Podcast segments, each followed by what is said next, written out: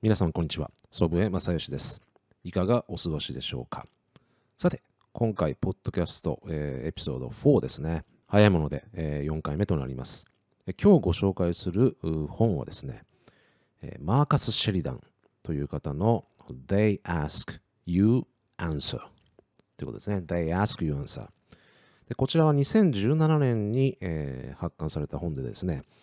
実はこれもう日本語訳の本が出ています。翻訳題がですね、世界一シンプルな増脚マシーンの作り方。いかにもなんかこう、うなんかタイトルを工夫したなという感じの感じを受けてですね、監修がですね、これ神田正則さんなんですね。それでなるほどと、ちょっと膝を打ちました。えーいかにも神田さんらしいタイトルの付け方、キャッチーなあタイトルですよね。思わず手に取りたくなるようなタイトルの付け方で、まあ、このタイトルもですね、付け方自体もですね、非常に勉強になりますね。でこちらが発売されたのが2020年。えーこの本はですね、このマーカス・シェリダンさんっていう方は、プールの男、プールを売ってた人なんですね。プールの男として有名になった人で、で要はプールをもう売りまくったと。じゃあなぜ、えーそんなにプールを売りまくることができたのか。プールって高いですからね。まあ、なかなか日本ではこのプールを販売する会社というのは少ないと思うんですけども、アメリカですとかね、まあ私が住んでるオーストラリアもそうですけど、土地が広いので、まあ必ず一軒家には必ずプールがついてるんですね。えーですからそのプールを販売する会社ですとか、そのプールをメンテナンスする会社ですとかね、そういうのをよく見かけます。ですからそういったプールを死ぬほど売った男として有名なこのマーカス・シェリダン氏のですね、They Ask You Answer を今回は紹介したいと思います。で、これ一言で何を何を伝えてるかっていうと、もうコンテンツなんですよ。コンテンツ作り。コンテンツ作りのコンテンツマーケティングの本ですね。で、あなたのビジネスをより成長させるためのコンテンツ作りにフォーカスした本です。どんなコンテンツを作ればいいのか。さらに、広告を使わずに、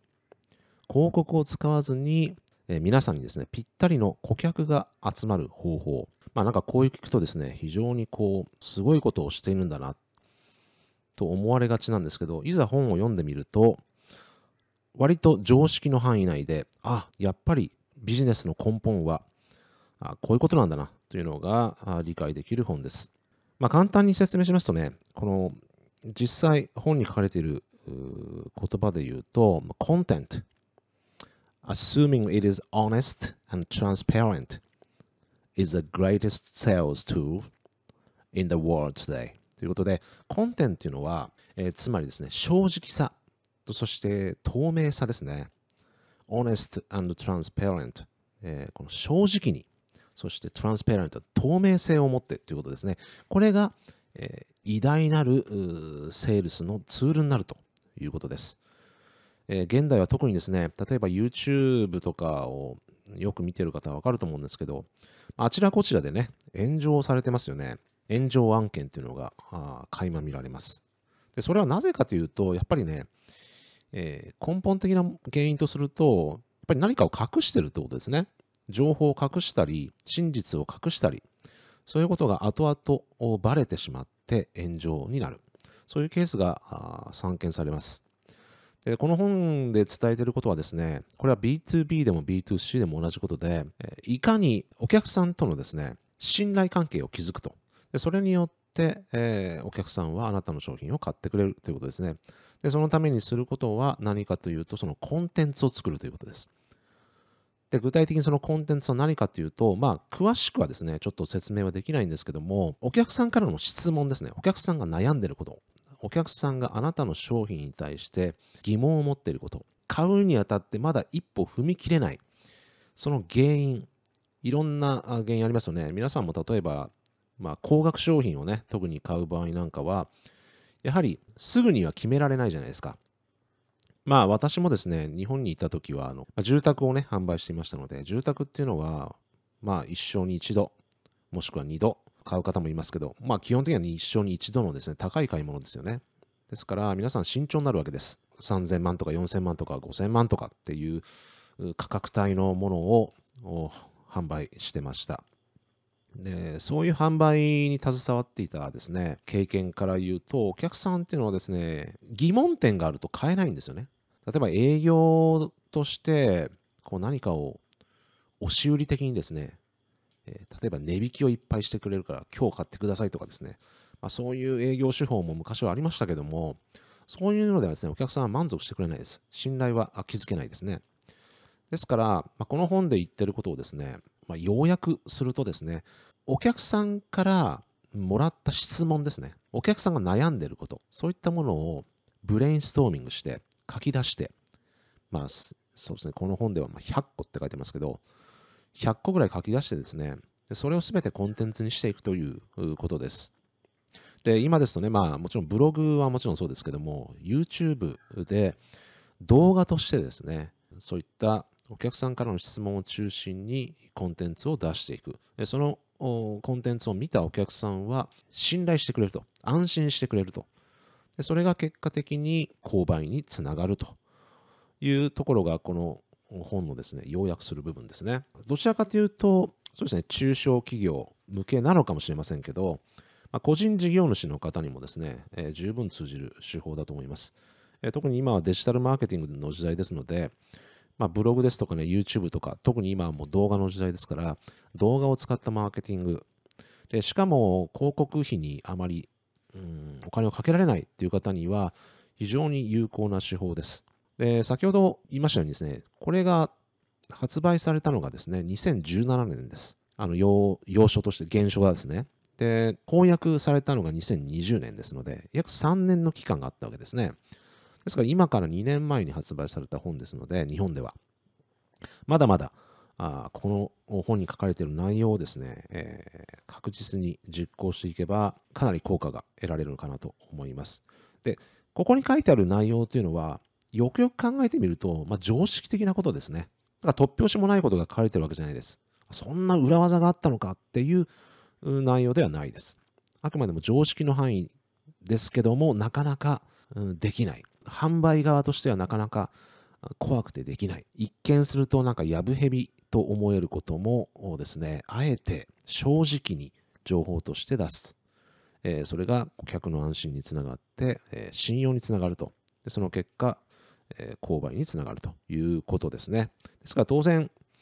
え私がその家を売っていた時もですね、コンペリラーですね、いろんな競合会社があるわけですよね。で、はっきり言うと、そんな大差はないんですよ。どこも。うん、もちろん細かいことを言うとですね、いろんな長所や短所などは見つかるんですけども、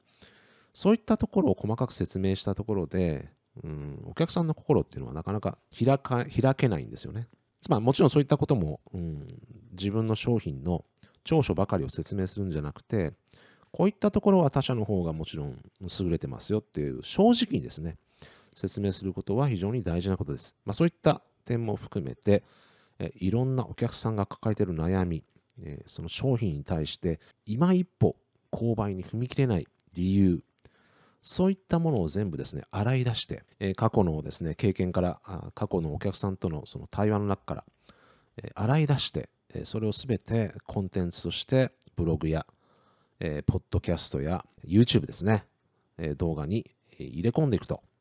そういった内容になっています。まあ、常識と言われれば常識で、私がその営業に携わっていたもう20、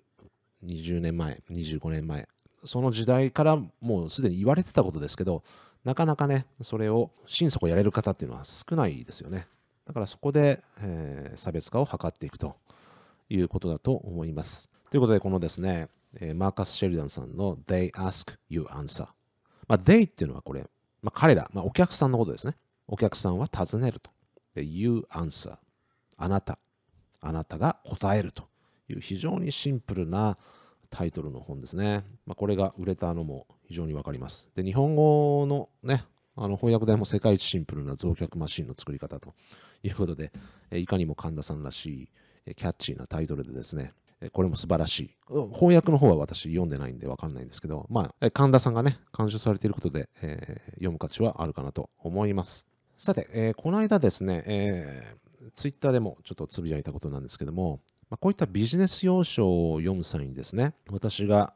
日々やっている読み方ですね、を簡単に紹介したいと思います。で例えば今回のこの They Ask You Answer で、まあ、かなり分厚いというかですね、300ページぐらいあるんですね、本編で。で300ページっていうと、もう日本語の本ですら結構厚くて、うん、読みづらいというか、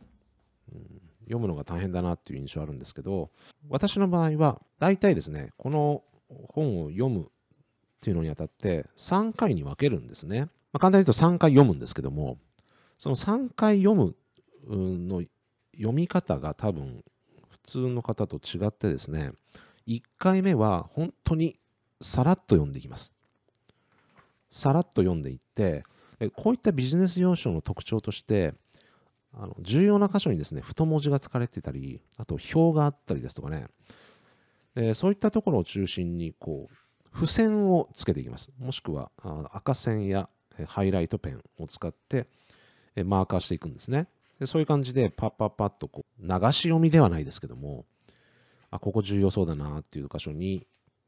マーカーをつけていく感じで、付箋をつけていく感じで読んでいきます。で、2回目はですね、その付箋を貼ったページ、マーカーをつけたページを中心に読んでいきます。でそこの理解力を深めるという感じですね。そして最後にもう一回全体をさらっと読んでいきます。でちょっとこう見逃したとこないかなという感じで読んでいって、でこれは前回もお話しましたけど、ここの点はもう自分がもう認知してるな、知っているな、理解できてるなという点は、そういったページは飛ばしていきます。ということですね。ですから、300ページ丸々読むという感じではなく、読む箇所を選んでいく、読まない箇所を探していくという言い方でもいいかもしれませんけど、そういった感じでですね、私は読んでいます。まあ、いろんな読み方があるんでね、これが正しい読み方というのはないですけども、まあ、結局のところ、この本に書かれていることを一番重要な点を理解できるかどうかというところが一番大切な点ですので、その点を押さえつつ、一字一句読む必要はないと思っています。ですから、そういった感じでですね、自分なりのその読みやすい読み方というのを確立するためにも、最初はいろんな本を読んでいった方がいいかなと思います。まあ、そんな感じでですね、最後ちょっとアドバイス的な形にもなりましたが、今回はこの辺で終わらせていただきたいと思います。それではまた来週、良い1週間をお過ごしください。